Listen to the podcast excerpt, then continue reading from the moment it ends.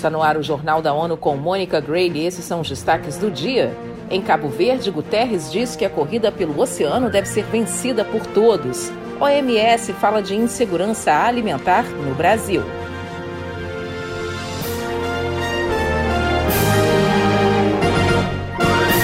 O secretário-geral da ONU, Antônio Guterres, termina nesta segunda-feira sua visita oficial a Cabo Verde.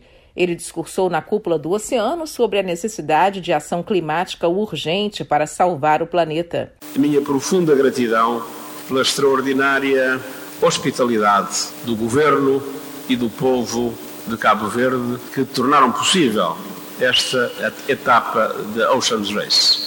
E também, sobretudo, agradecer-lhe o seu compromisso e o compromisso do seu país, de Cabo Verde, quer com a conservação e a valorização sustentável dos oceanos, quer com a ação climática, com um relevo particular pelo seu, pela sua liderança no conjunto dos pequenos estados insulares, quer eh, pela proteção da biodiversidade. O evento na cidade de Mindelo, na ilha de São Vicente, é parte da segunda etapa da Ocean Race, o desafio global de regatas que saiu de Alicante, na Espanha, e passa por Cabo Verde. Desde 2015, o país africano de língua portuguesa tem uma estratégia consolidada para fortalecer a economia azul. E no fim de semana, o secretário-geral da ONU conheceu de perto alguns projetos de ação climática no Vale do Paú, na ilha de Santo Antão, localizada no mais extremo ocidente do país.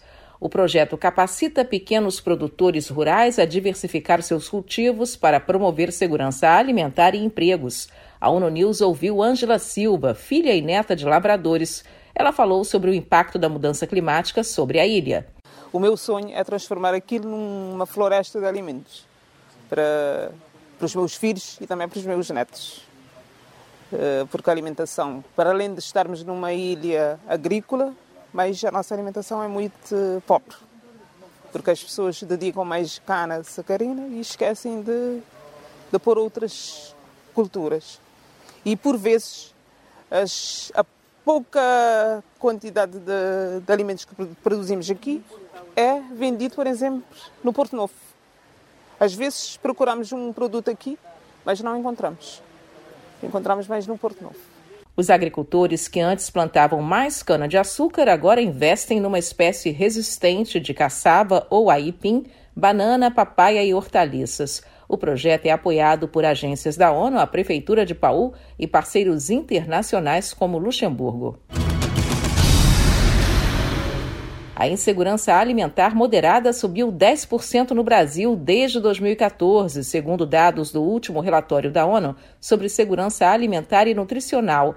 Mayra Lopes conversou com uma especialista sobre o tema e traz os detalhes. Vanille Pessoa, que integra a diretoria da Associação Brasileira de Nutrição, falou à ONU News sobre as mudanças que a alta no preço dos alimentos tem provocado na dieta do país. A nutricionista lembra que o direito à alimentação está previsto na Constituição Federal. A gente nunca pode perder de vista que alimentação é direito, né? É um direito que está na Constituição, a gente tem que brigar por ele.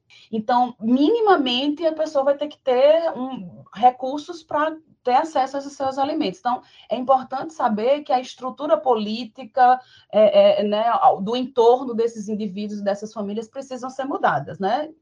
Da ONU News em Nova York, Mayra Lopes. Dentre as dicas para uma dieta saudável está o consumo de pelo menos 400 gramas de frutas e legumes por dia. A lista completa pode ser vista na página da ONU News na internet. A ONU estima que 2 milhões de pessoas enfrentem atualmente insegurança alimentar no Líbano. Entre janeiro e abril, mais de 2 milhões e 200 mil pessoas no país podem entrar na fase de crise ou precisar de auxílio urgente. Quase 65% desse total são libaneses. O restante seria de sírios vivendo como refugiados. O Programa Mundial de Alimentos, PMA, prevê que a situação piore nos próximos meses.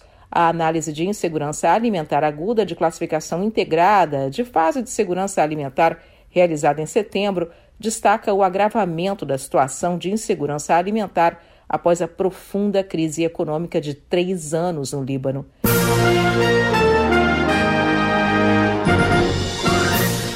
Este foi o Jornal da ONU. Mais informações na nossa página news.un.org/pt e nas nossas redes sociais. Siga a gente no Twitter, arroba ONUNews.